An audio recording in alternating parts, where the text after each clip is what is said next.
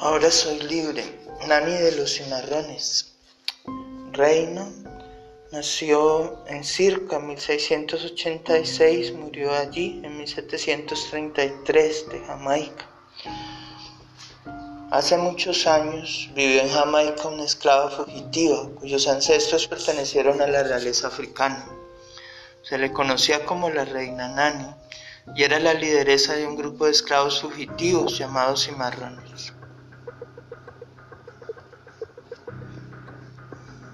En esa época Jamaica estaba ocupada por los británicos, quienes hacían esclavizado y deportado africanos a este país para que trabajaran en los campos de caña de azúcar. Sin embargo, la reina Nani quería libertad para ella y los suyos. Así que escapó, liberó a muchos otros esclavos y los guió hasta las montañas, en donde construyeron una población llamada Nani Town El único camino para llegar a Nanitown era un sendero muy estrecho en medio de la selva.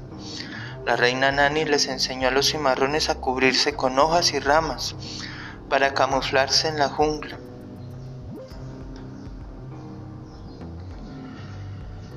Entre los soldados británicos caminaban por la selva en una sola fila no tenían idea de que estaban rodeados.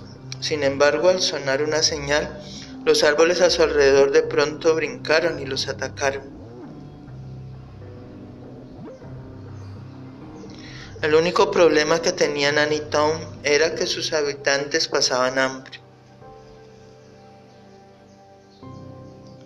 Una noche debilitada por el hambre y preocupada por su gente, la reina Nani se quedó dormida. Soñó que uno de sus ancestros le dijo, no te des por vencida. La comida está a la mano. Cuando despertó encontró semillas de calabaza en sus bolsillos, las plantó en la ladera y al poco tiempo su tribu tuvo mucha comida. Desde entonces la colina cercana a Nanitón se llama Colina de las Calabazas. Gracias.